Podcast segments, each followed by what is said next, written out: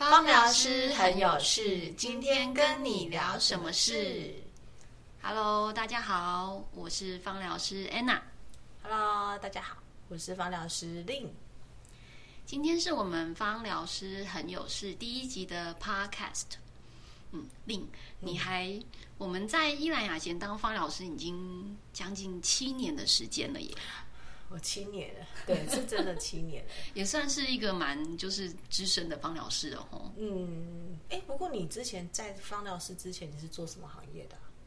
我之前是幼稚园老师，嗯，所以其实呃，等于算是转换跑道了这样子。嗯，不过你跟我一样哎，我我之前是当设计师哦，但我们都是师，后来也还是 芳疗师，对，就转换成芳疗师，嗯。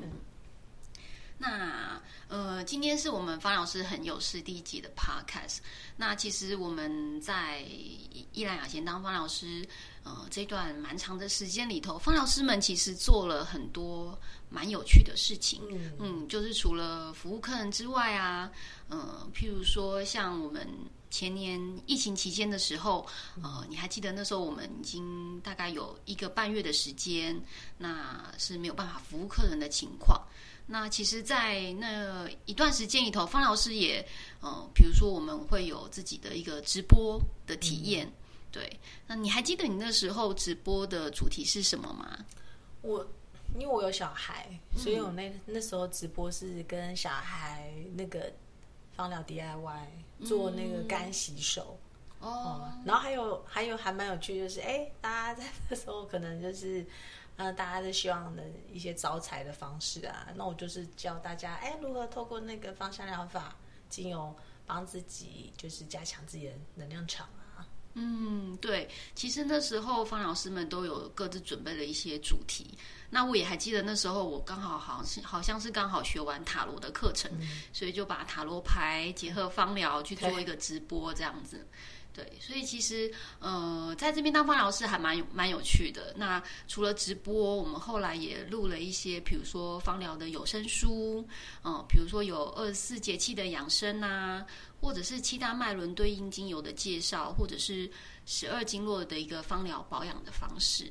嗯，那这些其实精油呢，其实它都对于我们的情绪，嗯，都有一个很大的一个很好的帮助。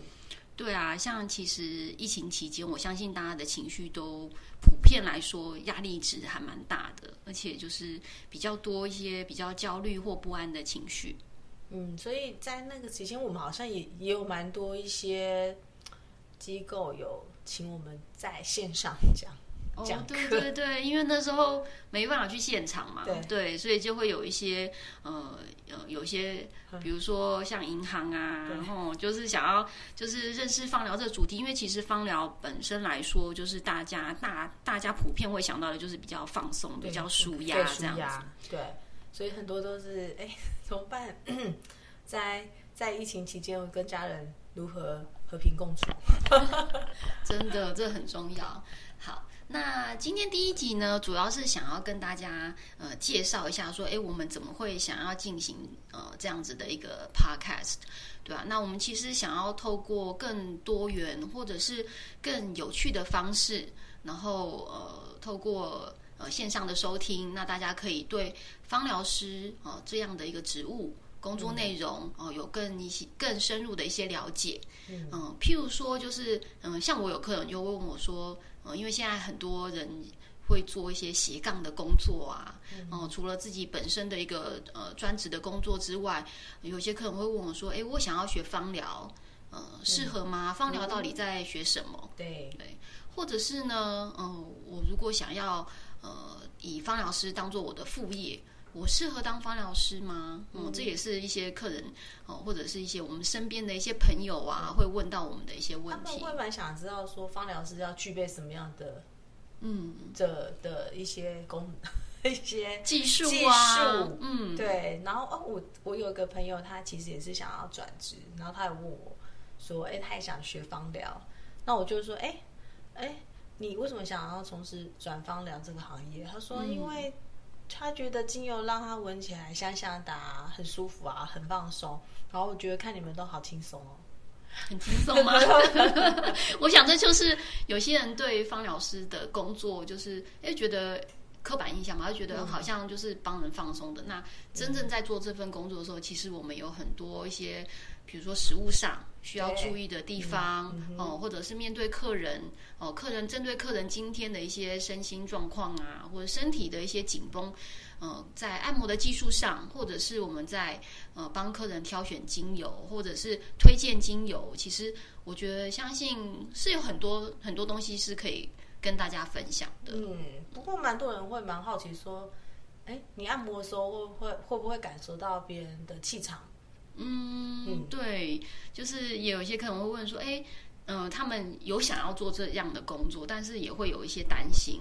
哦，譬如说他们会觉得说，好像呃，比如说如果接接触到一个比较最近气场比较不好的客人，你自己自身会不会有一些什么影响？我觉得这也是我们未来在之后的 podcast 可以跟大家做分享的。对，那像另呃另有小有有小孩吗？小朋友，嗯，那小朋友其实呃，透过那一些方向疗法的运用啊，其实像小朋友还蛮多时候都会。因为小朋友还蛮小的，嗯，他们就说很容易就发烧，很容易感冒，而且现在针对这个疫情，那我们怎么样帮那个透过芳香疗法来保养居家保养就很重要了。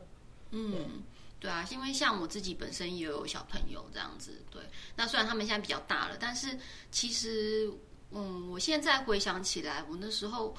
嗯，我当初学习芳疗大概也将近快十年前的时间了。对，其实，在透过比如说去考取考取国际芳疗师的证照啊，那你开始具备一些芳疗的一些基础的一些应用的知识，其实我们就会很自然而然的会把。这一份芳疗的呃保养的方式去应用在我们的家人身上，不管是老人或者是小孩，那我们也希望说可以透过这样的的一个 podcast 的一个方老师之间的分享跟讨论，那让大家可以更清楚或者更轻松的方式去了解到说呃芳疗的一些专业知识的应用，怎么运用在我们的生活里头。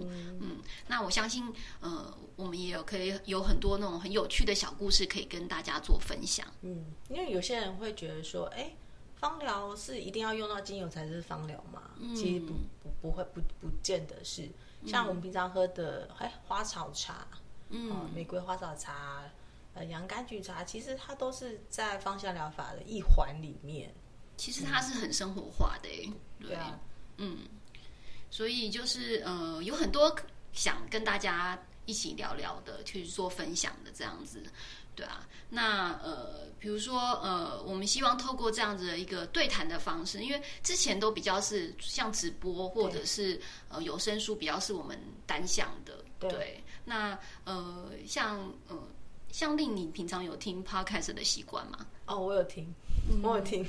大概都什么时候会听 podcast？我听 pod podcast 的话，就是比如说早上的时候，嗯，有一些时间，然后或是呃小朋友睡觉的时候，那有一些有一些闲暇的时间，零碎的时间，对然后你那就是听让你觉得放松的，嗯，对，有趣的，有趣的。然后有时候，哎，回到家听到有人在跟你分享，好像在跟你聊天一样，嗯，就觉得对方在讲的话，其实自己也会笑。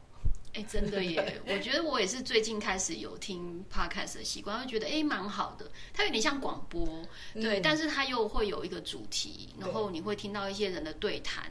那呃，因为我们现在生活其实呃节奏很快，对，我们就可以利用一些比较零碎的一些时间，然后去听自己喜欢的主题。那希望我们呃这样子一个芳疗是很有事。的这样的一个 podcast 主题，能够引起大家的一些共鸣或兴趣。那未来如果大家对于这样的一个主题哦，你有一些想发问的，对哦，或者是对嗯想问方老师一些嗯生命的事情，对 能量的事情 啊，精油的事情啊，对，那都可以哦，透过这样的 podcast 下面的一个，你可以提出你的问题，那我们也非常欢迎这样子，对啊。那也希望大家呢，就是持续关注我们的及分享我们的 podcast。好，我们每一个月哦都会分享芳疗很有事的一些有趣的事情。对，芳疗师很有事哦。对对，那希望大家可以持续关注。那我们第一集就先到这边，我们下一集见，OK，拜拜拜